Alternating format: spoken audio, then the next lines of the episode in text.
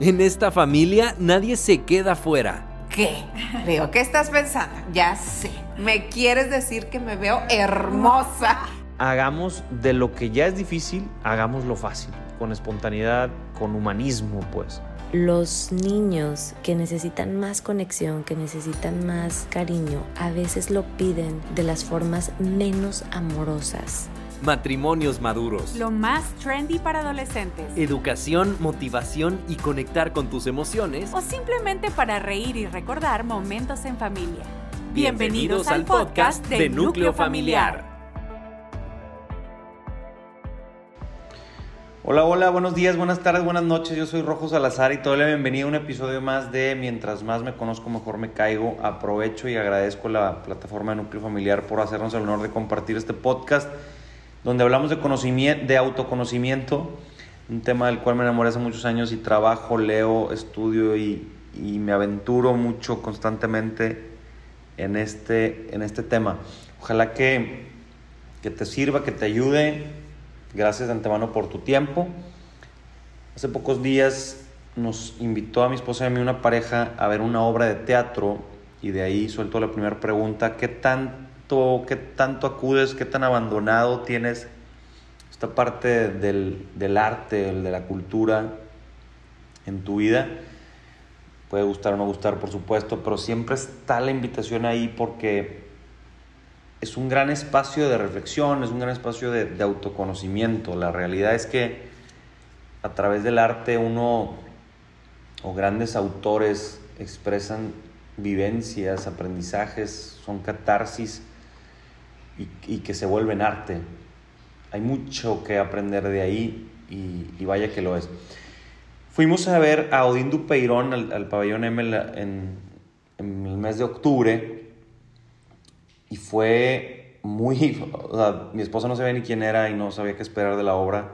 Yo ya tenía algún conocimiento de él y es un tipo que es un personaje, es un tipo de gustar, no gustar también obviamente, pero no, no difícil negar que es un tipo con muchísima personalidad, su forma de, hablar es muy gracioso y es muy, es muy analítico en lo que dice, su forma de, expresarse, en fin, a mí me encanta. A ver la obra de 2222, por ahí te la recomiendo muchísimo, voy a hablar un poquito de eso sin, sin spoilear.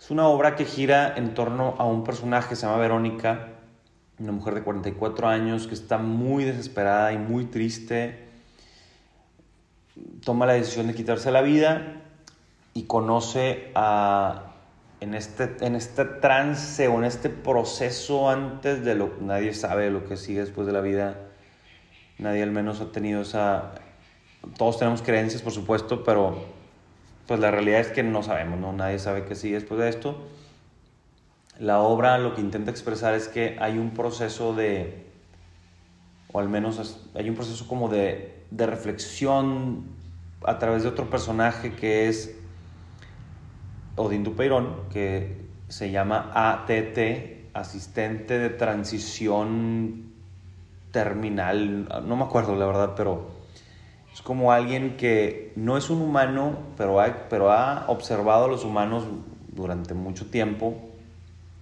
y cómo viven y cómo hablan y cómo se, y cómo se mueren y lo que dicen o piensan antes de morir.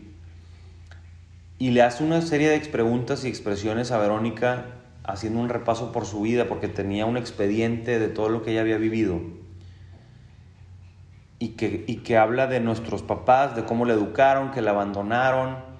Y, y sí, esta persona, el, el ATT le dice, pues claro, son, son, pudo, pudo haber sido peor, pudo, o sea, las cosas son como son, pudieron, pueden ser mejor, pueden ser peor, pero, pero es lo que hay, hay que trabajar con esto y hay que entender que somos creados o somos parte de una, de una naturaleza y una condición humana. A excepción de Tarzán, todos hemos sido criados por humanos y, y eso implica errores y eso implica cuestiones, pero pero no, esta pregunta típica es que ¿por qué a mí? Y es que ¿por qué yo? ¿Y por qué me tocó esto? Y por qué, bueno, es que ¿por qué no a ti? O sea, pues Si todos dijeran es que eso le pasa a otra gente, es que, es que, es que tú eres otra gente. En fin, son, son, son ideas y son frases que las escuchamos y se vuelven tan normales, pero que la realidad es que hay que eliminarlas de nuestro vocabulario, de, nuestro, de nuestra filosofía de vida, porque no, no le hacemos ningún bien a nadie, ni, ni al mundo, ni a nosotros, quejándonos y teniendo este discurso de víctima. Verónica atraviesa por, por situaciones de, de, escasez, de dificultad, como de cosas hermosas. Se casó, conoció el amor de su vida, vivió en, en Cancún, creo, por ahí contaba. Tuvo, tuvo hijos en sus embarazos, fue fantástico. Después una de sus hijas tuvo una enfermedad y pierden todo por tratar de salvar a la niña y, y lo cual salen adelante, pero después broncas y luego se divorcia y entra en un tema de, de, más bien, se divorcia a raíz de que su refugio, encontró un refugio en el alcohol, después las drogas, su esposo la abandona, sus hijos les daba mucho dolor verla así, mil broncas de decisiones que se fueron tomando y que la situación cada vez era más difícil, toma la decisión de suicidarse. y la pregunta de qué hubiera pasado si la carcome.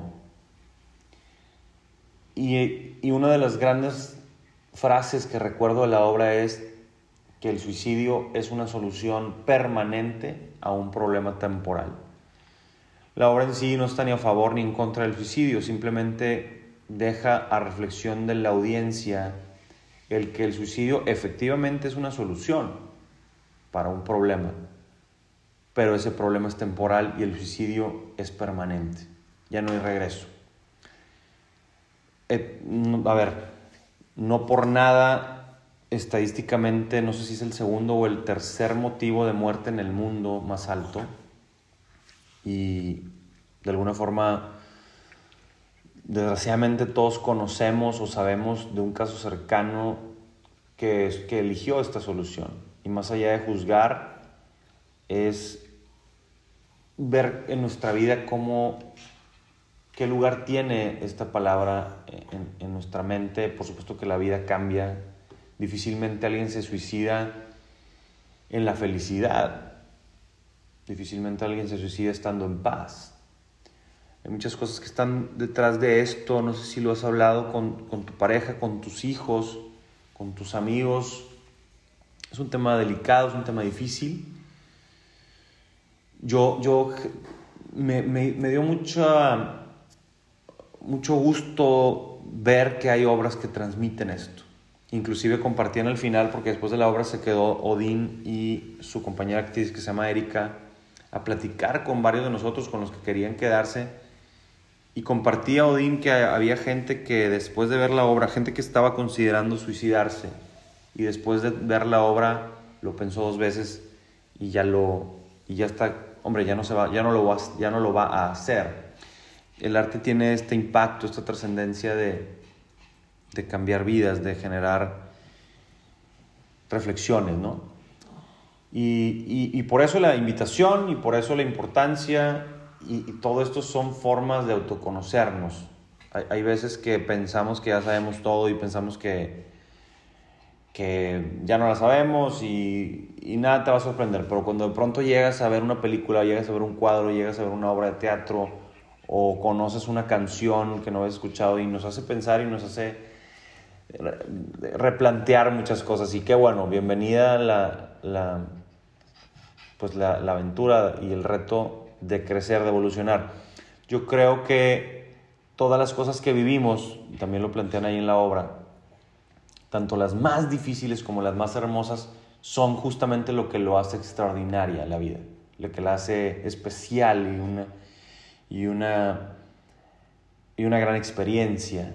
Hay veces que hacemos nosotros con nuestra mente lo, lo difícil lo hacemos más difícil y lo feliz lo hacemos más pequeño o, com, o como si fuera obligatorio, como si fuera ya parte de la vida y, y así tenía que ser o no sé. Y, y de pronto el, en la balanza nos sentimos que vamos perdiendo, nos sentimos abajo. Yo creo que hay una invitación a agradecer a las personas que, que coinciden con nosotros en la vida, ya sea por lo fregón que estuvo, por la felicidad que nos trajo, el amor que nos dio, o la gran lección o la gran experiencia que nos dio la persona. Pero tomarlas como, como villanos solo nos da un, un, una actitud o un pensamiento de víctima. La persona que estuvo en tu vida no fue de casualidad, fue para dejarnos una experiencia, por ejemplo, si alguien te traicionó, pues es una experiencia de, de perdón, es una prueba de resiliencia. Hay otras personas que por ahí a lo mejor nos jugaron chueco financieramente, pues es una prueba de confianza, es una prueba también de administrar y, tomar mejores decisiones con tu dinero y saber que, que que estas cosas suceden y que difícilmente alguien ha pasado por la vida y tiene 80 años y que nunca le han pasado estas cosas. Pero sí podría decirte esta persona, nuestros abuelos, hoy por hoy, si alguien tiene, si alguien que está escuchando esto tiene abuelos, wow, siéntase afortunado. Platicando con ese abuelo, esa abuela, muy probablemente te dirá que eso lo hizo aprender y de ahí salió otra cosa buena que lo hizo llegar a tal cosa. Y padrísimo, aunque siempre hay, por lo general, dos, dos versiones o dos caminos. El que con las mismas circunstancias adversas logró verlas como, como motivación y salió adelante. Y el otro, incluso hasta pueden ser hermanos con los mismos papás y el mismo o un contexto parecido y el otro hermano lo sintió como una amenaza, como una losa pesadísima, como como una gran excusa eterna y se mantuvo en, pues digamos, vibrando bajo, ¿no? Como dicen. Entonces al final es siempre la, la pregunta de cómo te sientes, cómo estás tú, cómo, cómo has manejado estas situaciones en tu vida. Y siempre hay, mientras hay vida y esperanza, siempre hay una opción, siempre hay una salida, siempre hay una solución. La clave, creo yo, es no tragártelo todo solo. No, no, no, no encerrarte en una prisión tú solo, en un estado, una cueva, ¿no? Siempre estará ahí una mano amiga, un, un, un oído que te escuche, un abrazo, un familiar, un amigo, un psicólogo que te podrá acompañar en este proceso. Al final la sabiduría es interior, tú tomarás tus decisiones a veces pensamos que alguien nos va a encontrar con la varita mágica y nos va a decir qué hacer. De, pronto también estas, cuestiones religiosas y pensar que si actúo bien me tiene que ir bien, entonces como no me está yendo bien, ¿qué está pasando? ¿Cuál es el, cuál es el castigo? Y, Dios me está castigando y, y en realidad no, en realidad son hay, a ver, somos, somos resultado de las decisiones que hemos tomado y si ha habido cosas extraordinarias que no vimos ver en el camino, pues qué bueno, porque nadie dijo, quién dijo, o en dónde estaba escrito que, que, deberíamos de saber todo lo que iba a pasar. Por eso también hay mucha gente que le gusta saber su futuro y en vez de dejarse sorprender por la vida y ver cómo, qué decisión tomamos y a dónde vemos y, y, y qué es lo que vamos a aprender de todo esto. En fin, ojalá que, que podamos platicar de esto con nuestros amigos, con nuestra pareja, con nuestros hijos. Y muchas veces el, el estímulo de este tipo de, de, reflexiones o de pláticas las da el arte. Entonces también te, te invito a que consideres analizar la cartelera. En tu ciudad seguramente hay, en Monterrey, en México, hay muchísimas opciones culturales en las cuales hay muchísimo talento. Y, y siempre hay reflexiones interesantes que sacar de ahí, también obviamente hay risas, o sea, vaya, es bueno también reírnos de lo que nos ha sucedido y darnos cuenta de que, de que no era tan grave como pensamos, ¿no? Si te das cuenta en cosas que te han pasado antes, sobre todo si tienes esta capacidad o te has dado la oportunidad de, de sanar, de dejar ir, de, de no tomarlo personal, de superarlo, de desprenderte de esto, ¿no? Te invito a que veas la cartelera de, de, distintos teatros y te des la oportunidad de ver una buena obra, un, un, buen contenido y que le inviertas a esto, ¿no? Un buen museo, en fin. A veces nos, nos da codo pagar 300, 400, 600 pesos por un boleto para una obra, pero una sentada en un restaurante o una ida al antro, 1500, 2000, se nos hace normal y es una cuestión de gustos, sí, pero también eh, el palomear, ¿no? Y el darte, y darte la oportunidad de, de regresar o de, intentar, o de iniciar en este tema del arte y de la cultura. Pues nos seguimos escuchando. Hasta la próxima. Espero que hayas tenido un momento de crecimiento y que sigas en este proceso de, de, autoconocimiento, de crecer, de conocerte más, de enamorarte más de ti, de valorarte y de entender que estamos aquí para descubrir nuestra mejor versión. Te mando un abrazo, muchas bendiciones. Hasta la próxima.